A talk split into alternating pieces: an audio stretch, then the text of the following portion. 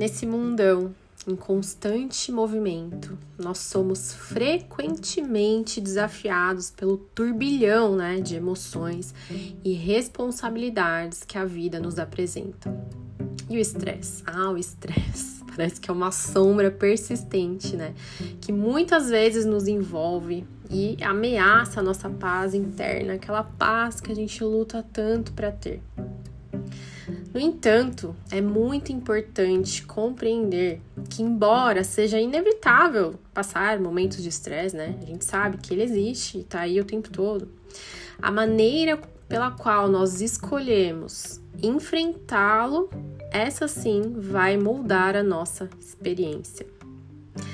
Esse é mais um episódio do podcast Sua Manhã Mais Positiva. O meu nome é Juliana Aguilar e eu tô muito feliz de ter você aqui, Girassol, em mais um episódio.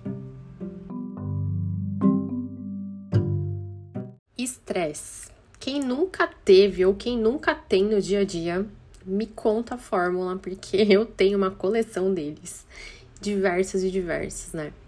E foi nesse, nesse, nessa coleção de estresse que eu percebi que a forma pela qual a gente olha para a situação faz toda diferença. Porque no meio do caos, que é o cotidiano, que é a vida, a vida sim é um caos, né? E depende da gente qual olhar a gente vai ter para esse caos, né? É muito importante a gente encontrar refúgio no simples, na simplicidade do presente, do agora. E como que nós encontramos essa simplicidade? Que tal uma respiração profunda? Essa pode ser uma ponte para o momento atual. Ela pode acalmar as tempestades internas e proporcionar para você clareza mental. A prática constante né, dessa atenção plena emerge como se fosse um farol, assim, sabe, na nossa vida e traz o nosso pensamento para o agora.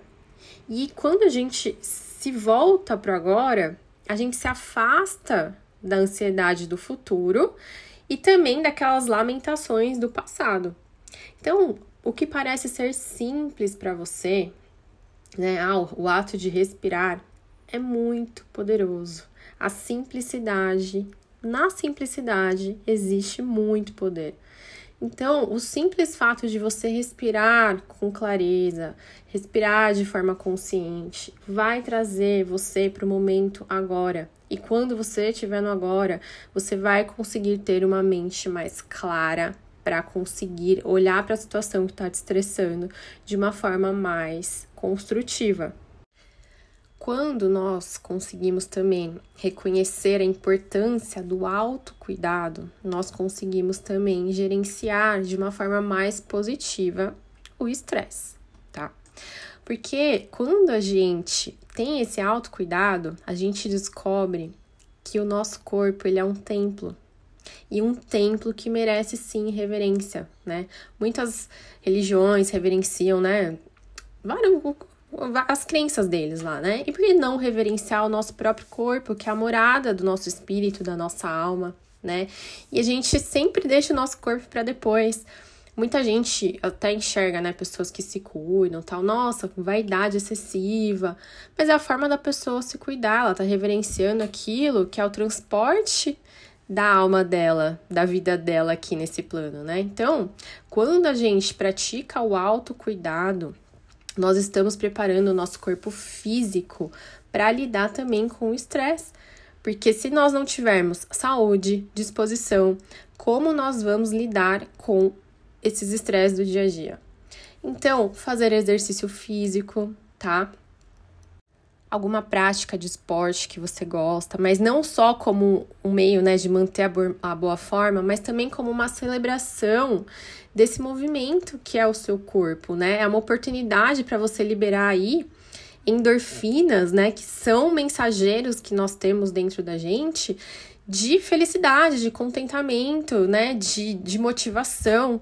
Então você vai estar tá dando, você dá doses, né, de motivação para o seu corpo, para sua mente, quando você se exercita. E quando você dá essas doses de motivação, quando você se depara com uma situação de estresse, você vai conseguir lidar com ela de uma forma mais positiva, mais prazerosa. E você vai conseguir até, né, ver aquela situação da forma que ela é, porque nós temos a tendência de aumentar as coisas, né? Aconteceu uma coisa que é de um jeito e a gente tende a aumentar aquilo. Então, quando você traz o seu corpo pro agora e também faz a química certa acontecer dentro de você, você tem maiores possibilidades de enxergar a situação como ela é de fato e não ficar aumentando essa situação, né, de uma forma gigantesca, porque aí o estresse que era uma coisa menor vira um negócio gigantesco e aí para você gerenciar isso é muito mais desafiador. E por falar em desafio, né, um dos desafios que o ser humano mais encontra na vida é o de estabelecer limites, né? E dizer não é uma arte que muitas vezes a gente negligencia, né? Ela é uma arte que a gente não desenvolve, a gente fica com medo, a gente não se impõe, né? E a habilidade de dizer não é como se fosse uma coragem de você proteger o seu espaço, né? O seu espaço que é sagrado, que é a sua paz interior. O que, que a gente tem de muito sagrado dentro da gente? A nossa paz né? E quando a gente deixa de dizer não para as pessoas, a gente tá ferindo esse espaço sagrado que é a nossa paz, porque a gente tira a nossa paz para levar a paz para o outro e a gente deixa de fazer o que a gente quer muitas vezes só para agradar uma terceira pessoa. E isso também não é saudável quando a gente fica apenas se anulando.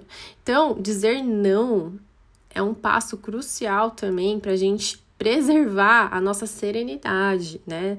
No meio desse transtorno todo de estresse, a gente saber os limites. Nem tudo a gente precisa falar assim. Isso em todos os contextos, no trabalho, na família, com os amigos, né? Tem pessoas que tomam muito nosso tempo.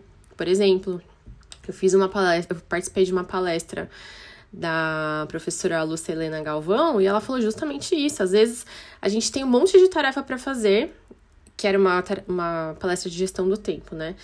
E aí a gente tá toda hora né, disponível para as pessoas. As pessoas querem conversar, as pessoas querem desabafar, e a gente está disponível, disponível.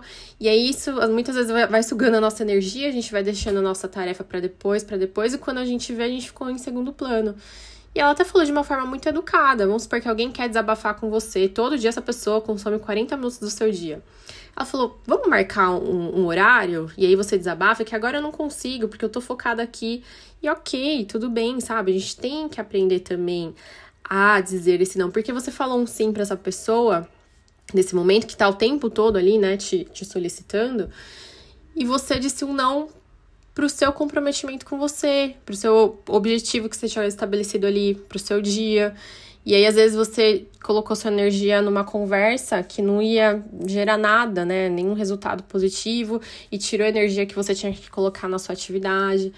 Então a gente tem que saber, né, falar esses nãos, né? E tem até técnicas, né? Ela até explicou lá na hora, até a forma de você receber a pessoa, né? Olhar para o olhar que você vem, a sua, o olhar que você dá para a pessoa, a sua comunicação não verbal, né, com gestos, já vai dizer para a pessoa ali no momento se você tá ou não disponível. E muitas vezes ela já vai entender, né? Então é muito legal a gente estudar, se aprofundar nesses tipos de comunicação também. Um outro ponto que ajuda a gente muito na gestão do estresse, né, é a organização. Quando nós temos uma vida organizada, a gente tem uma vida com mais harmonia, mesmo quando essa harmonia é dentro de um caos, né? Então, que tem muito relação com isso que eu falei anteriormente da gestão do tempo, né? Então a gente ter uma gestão mais ponderada do nosso tempo, listar o que a gente precisa fazer, né? Organizar a nossa mesa de trabalho, arrumar a nossa cama, que é uma coisa básica. Muita gente não arruma cama. E, gente, se vocês soubessem o poder que tem nisso, eu fiz um episódio só falando sobre isso. Parece uma tarefa simples, mas já é uma tarefa que foi concluída no seu dia e transmite organização para sua mente, para o seu espírito. Então, organiza o seu tempo, organiza a sua vida, organiza quem, com quem você quer falar, com quem você não quer. Isso também vai te ajudar a gerenciar o estresse no seu dia a dia. Porque imagina acontecer um negócio com você que não é legal. E aí o ambiente que você tá, tá todo bagunçado, você abre a gaveta, um monte de papel, você não sabe onde tá nada como que você vai conseguir resolver alguma coisa, né? Às vezes você precisa pegar um negócio rápido ali, você não consegue, está nervoso. Não dá, né? Uma, um desktop ali cheio de arquivos que você não sabe, não consegue encontrar nada. Então, a gente tem que prestar atenção também como a gente organiza a nossa vida em todos os sentidos.